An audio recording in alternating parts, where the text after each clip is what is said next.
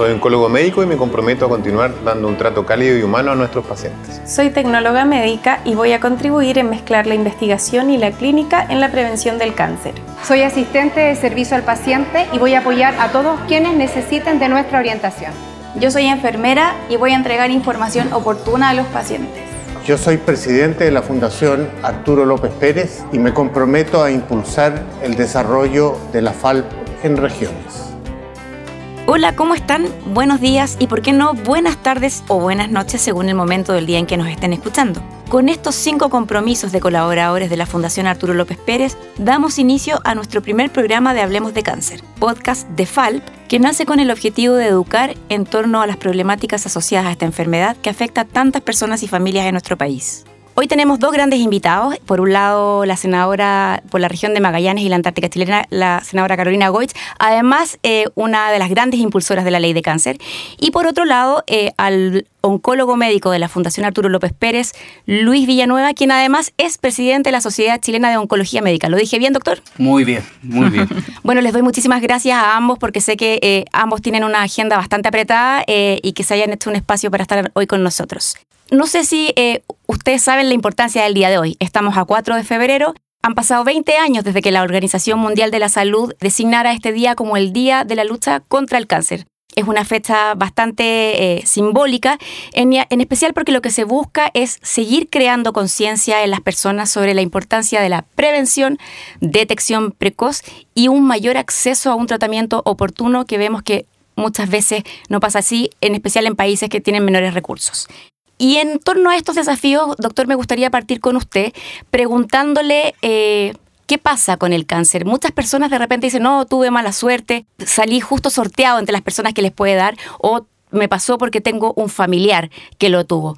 ¿Es tan así? ¿Podemos hacer algo al respecto? O sea, muchas veces hemos escuchado justamente esos argumentos. Tuve un tío que fumó toda la vida y jamás le dio cáncer de pulmón, mientras mi abuelita, que jamás fumó, tienen un cáncer de pulmón. Pero la verdad de las cosas es que hay un gran porcentaje de los tumores en que sí tenemos un factor, factores de riesgo que son absolutamente prevenibles, como en el caso del tabaco, como en el caso del alcohol, el sobrepeso, eh, el sedentarismo, etc. Así que definitivamente existe un porcentaje importante de casos que nosotros podríamos eventualmente prevenir solamente con tomar acciones en nuestra vida diaria. Y el porcentaje genético, aquel que me dice, oye, eh, es que mi familia tuvo cáncer y todo, está explicando solamente entre un 5 o un 10% de la totalidad de los casos. O sea, y todavía hoy día no entendemos cuál es, eh, si hay una sola causal del cáncer.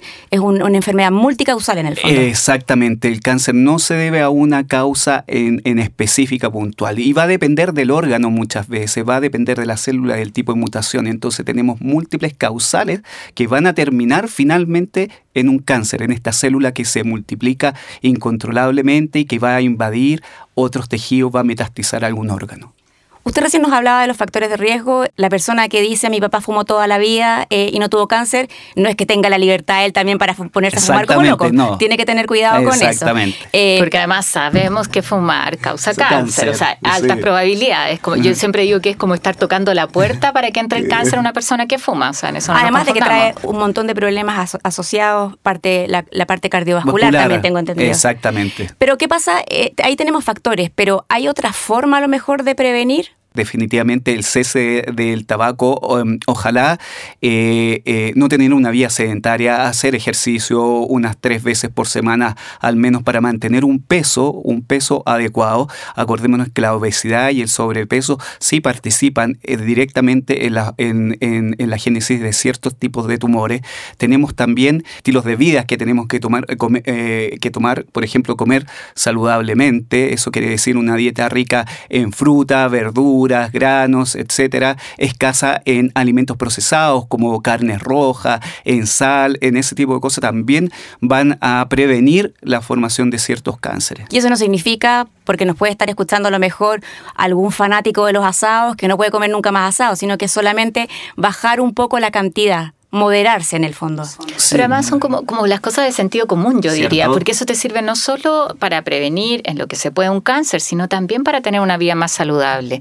Ahora, a mí me gustaría eh, también hacer como un contrapunto ahí, porque cuando tú le preguntas hoy día a una persona cuál es la enfermedad a la que más temor le tiene, te va a decir cáncer. O sea, yo los invito a hacer el ejercicio en una comida, en una reunión, con los amigos, en la pega, eh, y probablemente cáncer y el segundo es Alzheimer, de mi experiencia. Entonces, es cierto, eh, hay factores hereditarios que son más acotados, está la posibilidad de prevenir, pero la probabilidad de tener un cáncer es muy alta. Hay estimaciones que dicen que son la eh, mitad de los hombres y un tercio de las mujeres vamos a tener cáncer. Entonces, es una enfermedad a la que le tenemos mucho temor. En general, las personas conocen a un familiar o lo han vivido de cerca, pero es una enfermedad con la que tenemos que aprender a vivir y a convivir.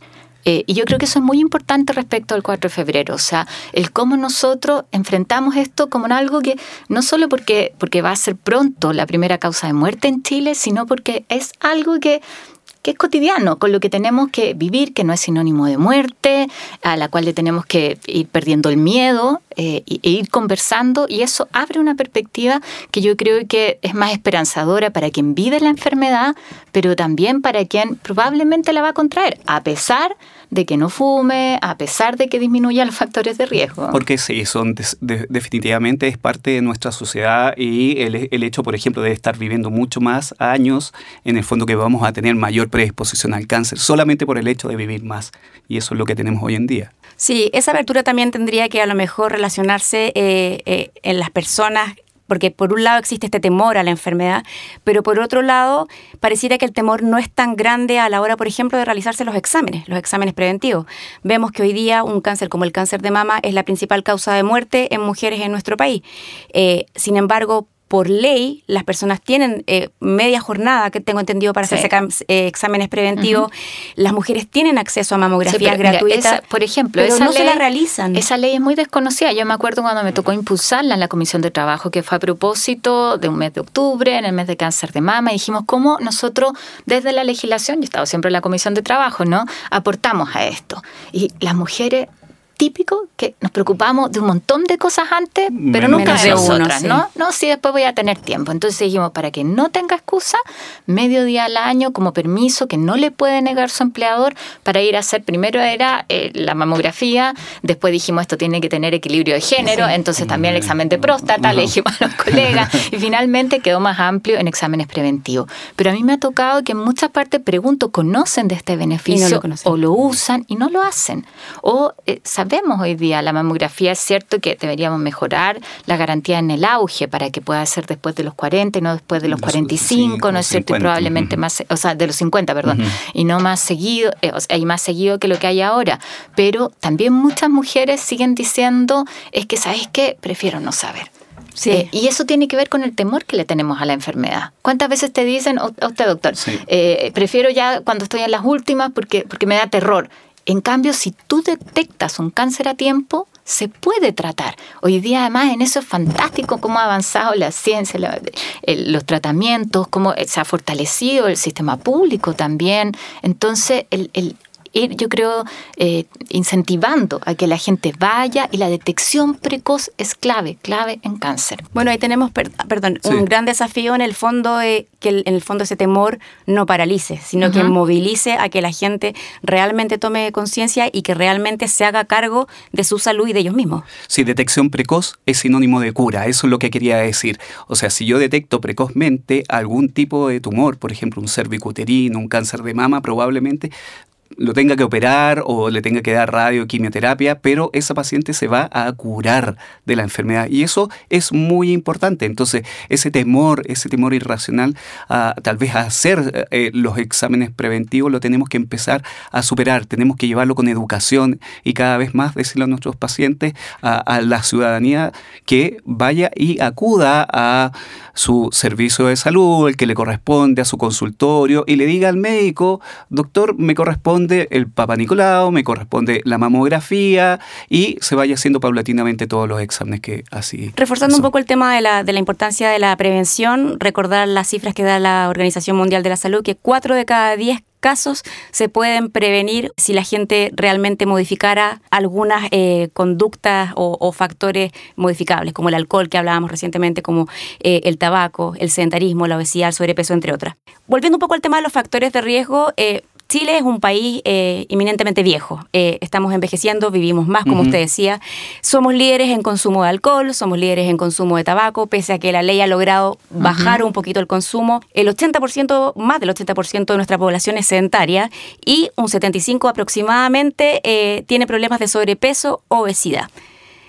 Senadora, no, a lo mejor fuimos demasiado confiados como país, eh, no supimos prever que eh, el cáncer también podría llegar a ser una enfermedad tan importante en nuestro país. ¿Qué nos faltó y cómo podemos avanzar en esa materia? Bueno, yo creo que esto tiene que ver también con los problemas de salud de países más desarrollados. ¿ah? Eh, y del éxito en materia de envejecimiento, pero también, yo aquí me voy a referir específicamente en el tema de cáncer.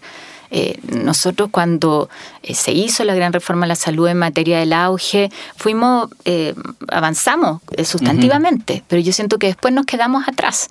Nos quedamos atrás porque esa era una parte, era generar garantías para el tratamiento de determinadas enfermedades, pero no fuimos capaces en esto de ir actualizando, sobre todo reforzando la red pública, donde está la mayor parte de los chilenos, para atender otras enfermedades que se nos estaban quedando fuera, estas que estaban priorizadas, con tiempos máximos para el diagnóstico, con garantías de tratamiento. Y eso nos pasó con el cáncer.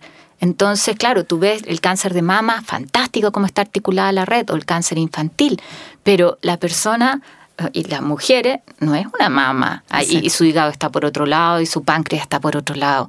Entonces el tratar el cáncer en, toda su integralidad y eso finalmente es preocuparnos de las personas con cáncer, no el tratar a los enfermos, no, el órgano, la enfermedad.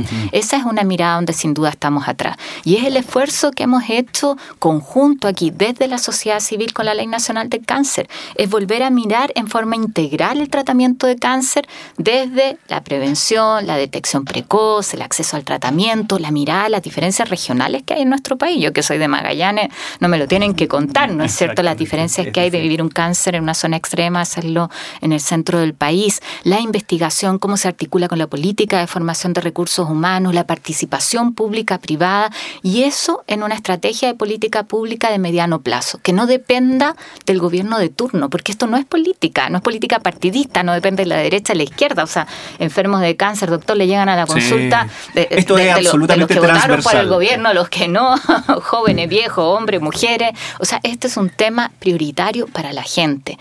Hemos escuchado sobre red oncológica, nuevos centros de atención, más especialistas para el cáncer, pero la gente se pregunta cómo me va a afectar directamente esta ley. ¿Dónde dirían ustedes que está el beneficio concreto para las personas? O sea, yo creo que hay distintos beneficios. ¿ah? El, gran beneficio es estar mejor preparado para enfrentar un cáncer. Y eso es algo que todos queremos.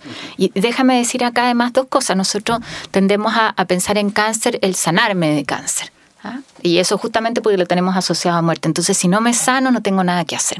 Y pareciera como que la sociedad también nos evalúa así, una persona con cáncer, o sea, como que pobrecito, y, hay una carga social que te enferma más.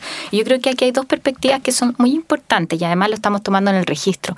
Es no solo cuántas personas se sanan de cáncer o cuánto disminuimos la incidencia de cáncer, sino también cuánto aumentamos la sobrevida. Y esa mirada es bien importante porque, eh, oye, para una mujer joven que tiene hijo, eh, poder tener una sobrevida de cinco años en vez de una, oye, te cambia la vida. Y a veces pareciera que ese tiempo no existe. ¿eh? Yo creo que esa es una perspectiva bien importante, esta mirada más integral del cáncer, que es de la persona involucra eso. O cómo tú después te reinsertas en una sociedad donde la banca te niega un crédito porque, mira, eres sospechoso porque tuviste un cáncer, a pesar de que Las te sanaste, que tienes cinco años ya, eh, en que eh, te fuiste dado de alto técnicamente, ¿no, es cierto? Estás curado, se supone. Exacto. Entonces, eso, eso es bien importante en este concepto que tenemos nosotros de la ley. Ahora, eh, en, este, en esta integralidad me imagino que también está porque por un lado está uno trata de curar. Si no se puede curar, tratar de extender la sobrevida. Pero también eh, hay una deuda importante en todo lo que es la persona que pasa por la etapa final de la enfermedad en cuanto al derecho a, como a, morir, a morir con dignidad, que sea también que pueda acceder a un buen cuidado paliativo, eh, a un buen tratamiento. Sí, ¿en qué beneficia la ley a una persona? Yo creo que sería súper bueno, doctor, que usted lo diga desde su experiencia, súper concreto. desde, el punto, desde el punto de vista, en el fondo, que voy a tener mucho mayor acceso a, todo el personal médico, a todos los, al sistema de salud definitivamente, y eso me va a permitir que el paciente llegue en mucho mejores condiciones en algún momento a, a ser tratado. Pero en el, en el caso del paciente, que el paciente que es paliativo, ese paciente va a tener acceso a los medicamentos correspondientes, va a tener acceso a paliativistas en el fondo que están formados para ello, a un equipo humano que lo va a estar soportando y ayudando en esos en los últimos instantes de su vida también. Sí. En el, mira, en eso hay cosas que son más complejas. Claro, cuando tú hablas de construir un centro de cáncer, eso va a tener cierta demora y probablemente quien hoy día está enfrentando un cáncer en una región, no sé, Mentalca, por ejemplo, no va a ver el centro. Hoy día hay una unidad más pequeña. Eh, pero hay cosas que son inmediatas y son fáciles de hacer en esta mirada. Uno dice un gestor de caso, una persona que te acompañe, que probablemente debería estar radicada en la atención primaria, que está coordinada con lo que hace el centro de cáncer, eh, que es donde deberías hacerte tú los exámenes de seguimiento, lo que está más cerca de la persona, y que te ayude y que la persona no tenga que tramitar el resultado de la biopsia, por ejemplo. O sea, uno sabe lo dramático que es ese tiempo. Quizás el peor momento para una persona con cáncer es entre que tienes el diagnóstico e empieces el tratamiento.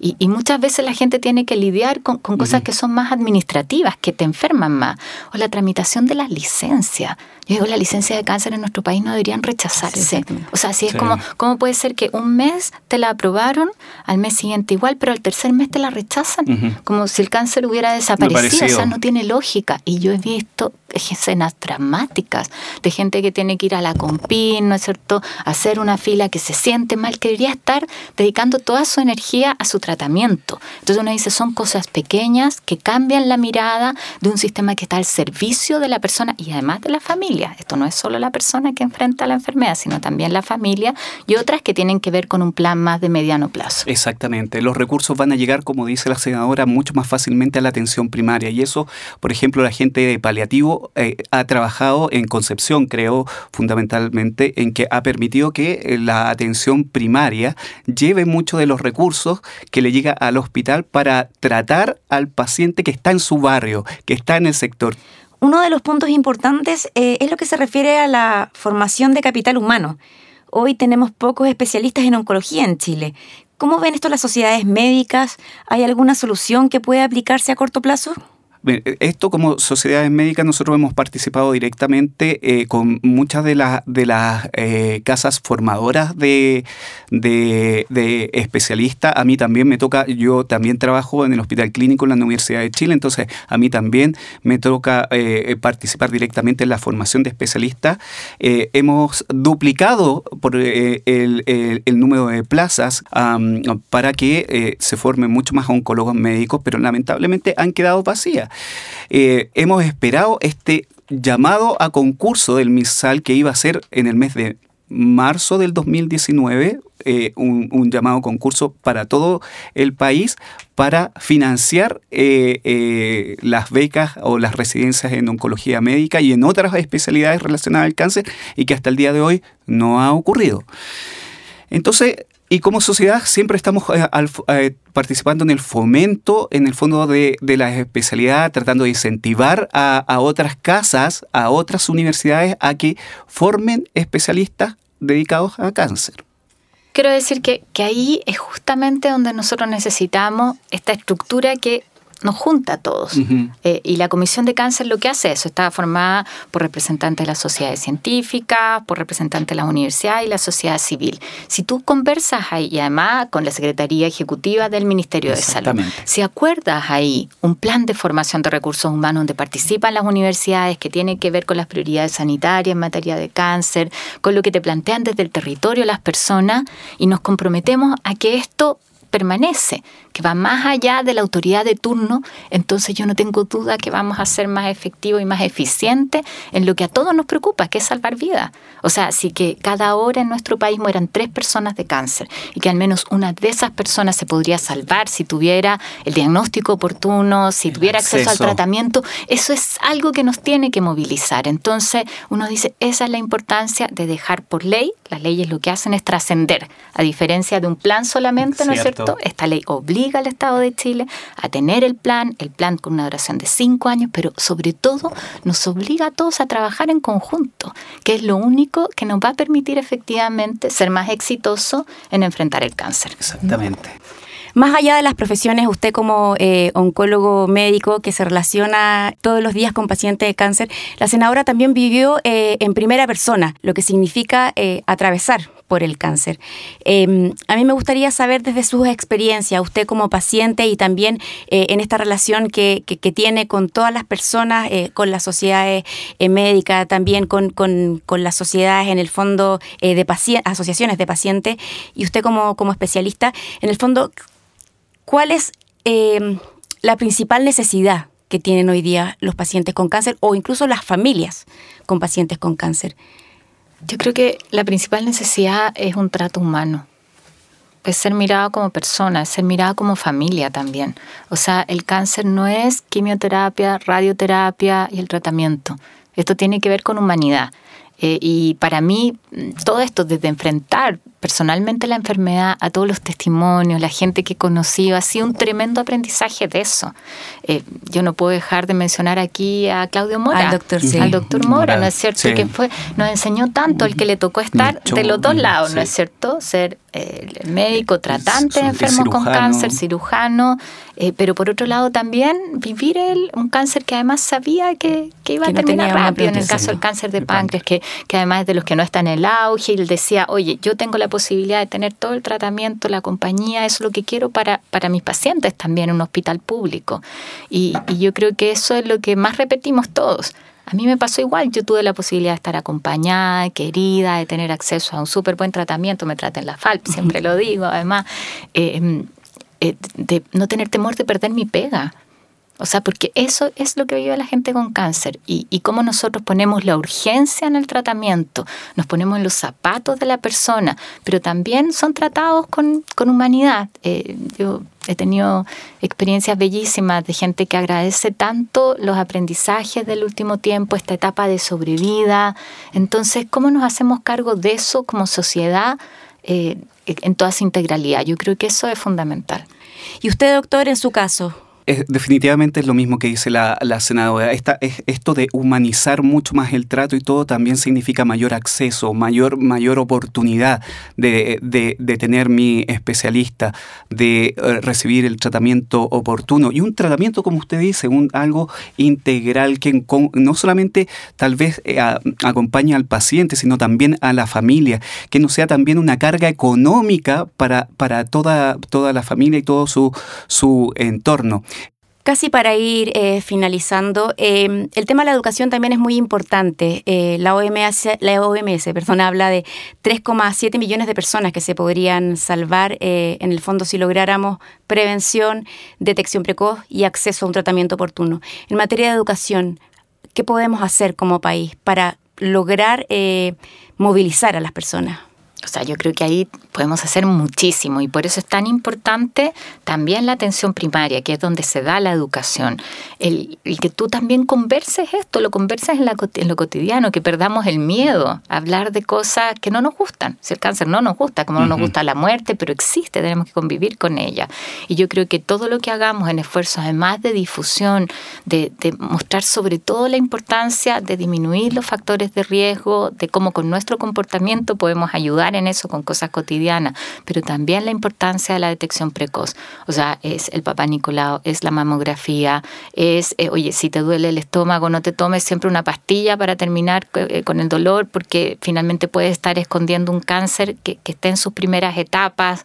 O sea, yo creo que tener esa responsabilidad respecto de nosotros mismos es fundamental.